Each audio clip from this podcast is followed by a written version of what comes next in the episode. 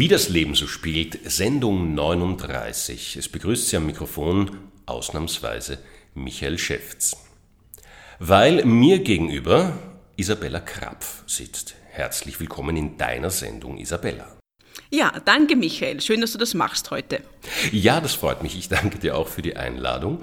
Ähm, das erste Mal, wo ich in dieser Sendung zu hören war, war ich ja quasi auf der anderen Seite, überhaupt auf der ganz anderen Seite, nämlich online haben wir das gemacht. Jetzt sitze ich dir quasi wirklich in Personam gegenüber vor einem eigenen Mikro. Du hast ein eigenes Mikro. Äh, sag mir doch mal, wie ist das da eigentlich dazu gekommen? Also die Idee für die Sendung kam mir eigentlich so kurz nach dem äh, Shutdown, äh, wo ich natürlich genauso wie viele andere Künstler oder auch Musiker einen ziemlichen Schock hatte, nicht wusste, wie es weitergeht, es war alles abgesagt. Und um die Situation im ersten Moment einmal für mich selber zu verarbeiten und zu realisieren, kam mir die Idee für diese Sendung. Ich habe aber gleich gewusst, ähm, dass ich auch andere äh, Musiker, Musikerinnen, Sänger in die Sendung äh, nehmen möchte, weil ganz viele Leute einfach eine Geschichte zu erzählen haben und ähm, es natürlich auch anderen Leuten helfen könnte, wenn sie erzählen, was sie online machen oder man kann sich auch Ideen geben, äh, wie man denn die Situation jetzt als Künstler nutzen kann, wenn man eben keine Konzerte spielen kann oder nicht auftreten darf. Ja, ähm, jetzt diese Idee hast du jetzt sehr, sehr lange verfolgt. Jetzt nicht nur quasi die Idee, sondern auch die technischen Herausforderungen, äh, die waren schon immer da, aber du bist offenbar auch an ihnen gewachsen oder sehr viel Ausrüstung ist da mit dir gewachsen. Du bist ja in Personalunion jetzt nicht nur Interviewerin, sondern auch Tontechnikerin, Dramaturgin, wie auch immer, vor allem die Tontechnik. Ich kenne dich ja als Musikerin. Wie ist es dir von der rein technischen Seite gegangen? Na, ziemlich schlecht, weil die äh, Leute natürlich zu Hause ganz schlechte Mikrofone teilweise hatten. Die hatten schlechte Internetverbindungen. Da gab es immer wieder Probleme mit äh, Skype, dass das abgestürzt ist und so weiter. Und dass dann der Ton einfach äh, nicht gut war.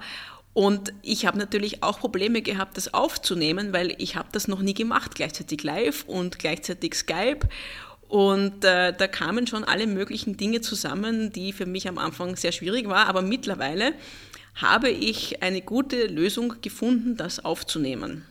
Wie lange sitzt du, bis so eine Sendung quasi on air gehen kann? Das ist unterschiedlich. Also ähm, also eine Stunde bis zwei Stunden arbeite ich nachher noch äh, an der Sendung, je nachdem. Wenn das Mikrofon zum Beispiel sehr schlecht war, ich muss nachher noch ähm, was ähm, ein bisschen machen am Ton oder ich muss schauen, dass ich die, die Pegel vor allem, also wenn das Musikstück ein Techno-Stück ist, was wahnsinnig laut ist, äh, muss ich schauen, dass er nämlich die Ohren raushaut, weil das Gespräch relativ leise ist und dann kommt das Techno-Stück. Also ich muss auch die Pegel der Musikstücke mit dem Gesprochenen und so weiter alles anpassen. Ja, und die Resonanz jetzt auf diese Sendung ist eine sehr große. Wie gesagt, wir sind jetzt schon auf äh, Sendung Nummer 39 und äh, viele Kolleginnen und Kollegen wollten jetzt quasi ein paar Fragen von dir beantwortet hören jetzt nicht nur, dass du diese Radiosendung machst, sondern du bist natürlich auch noch als Musikerin unterwegs. Wie geht es dir jetzt, heute damit? Als Musikerin geht es mir im Moment äh, nicht so besonders, äh, weil meine Konzerte äh, eigentlich alle abgesagt sind. Ähm, es gibt ähm, ein paar vage Angebote, irgendwie Open Air zu spielen, aber irgendwie nur um den halben Preis, weil nicht so viel Publikum kommen kann und solche Dinge.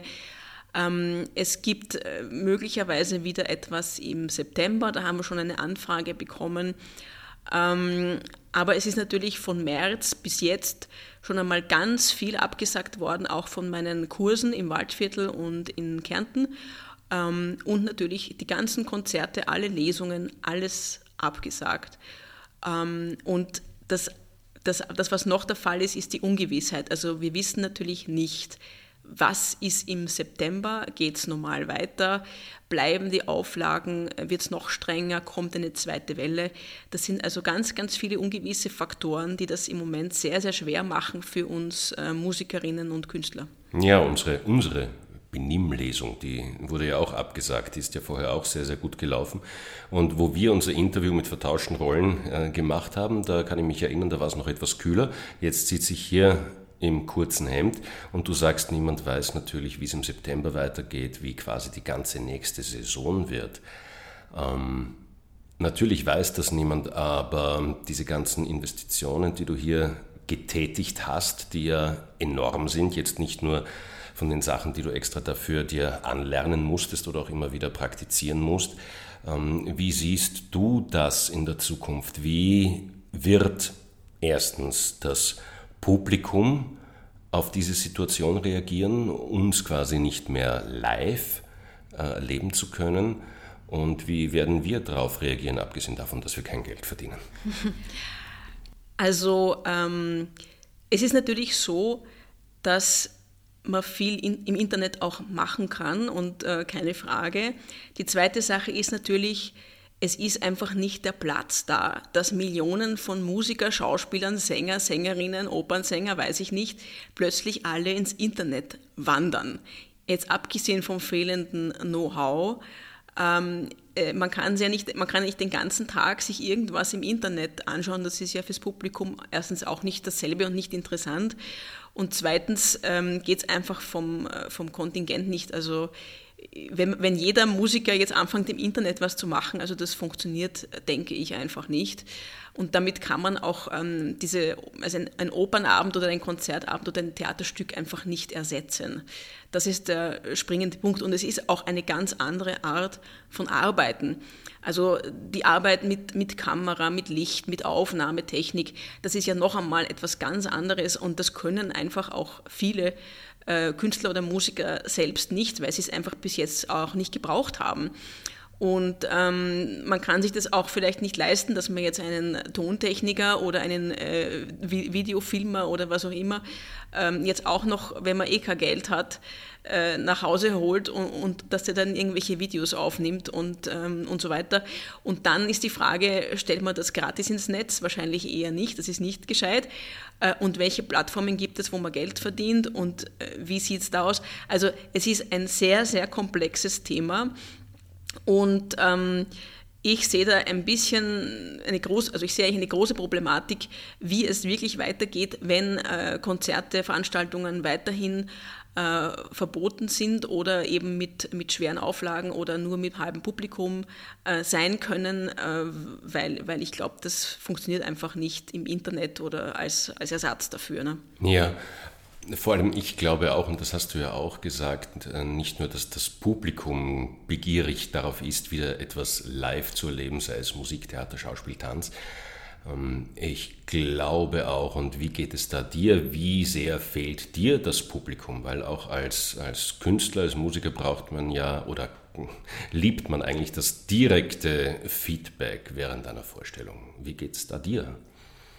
Ähm, also ich muss ehrlich sagen, dass mir am Anfang äh, so gegangen ist, dass ich tagelang oder ich glaube die ersten zwei, drei Wochen überhaupt nicht gespielt habe, weil ich gedacht habe, wofür? Wofür soll ich üben? Wofür soll ich mich da hinsetzen? Also ich war, ich war eigentlich so frustriert, ähm, dass ich mir gedacht habe, ich weiß ja gar nicht, wann ich wieder spiele, vielleicht September, Oktober oder überhaupt oder ich weiß nicht. Und ich konnte am Anfang wirklich überhaupt nicht spielen eine Zeit lang. Ja? Und ich habe eigentlich die Leute fast bewundert, die gesagt haben, ja, ich lerne jetzt für November irgendwas auswendig oder ich weiß es nicht, weil ich konnte das nicht nachempfinden. Ich war eigentlich hauptsächlich frustriert. Äh, vor allem, man wird ja als Künstler wahnsinnig rausgerissen. Man bereitet ja unglaublich viel vor, man studiert Dinge ein, man, man arbeitet ununterbrochen an Projekten und wenn dann das alles nicht stattfindet und man hat die ganze Zeit umsonst gearbeitet und nichts ist plötzlich, das ist schon äh, sehr, sehr frustrierend einfach für einen Künstler. Ja, abgesehen natürlich von der finanziellen Lage, aber ich möchte auch etwas aus deiner Sendung übernehmen. Du hast mich damals gefragt, du fragst das immer wieder, ähm, weil du natürlich auch einen positiven Gedanken in der Sendung haben möchtest. Was ist denn dein positiver Gedanke? Ja, mein positiver Gedanke Ähm, ich bin eigentlich sehr froh, dass ich diese Sendung mache, weil ich auch ähm, Musikern, äh, Musikerinnen helfen konnte durch die Sendung, das weiß ich. Man hat auch gemerkt, dass es äh, wieder mehr Zusammenhalt gibt bei den, äh, bei den Künstlern, bei den Musikern. Ähm, ich habe mich mit ein bisschen anderen Dingen beschäftigt, mit eben Videotechnik, äh, Tontechnik, ähm, da auch neue, neue Dinge gelernt. Ähm, ich habe auch einen völlig anderen Tagesrhythmus plötzlich, ähm, weil ich weniger Schüler habe, äh, weil ich keine Konzerte habe. Also ich habe äh, ein bisschen mehr Freizeit, als, als ich vorher hatte.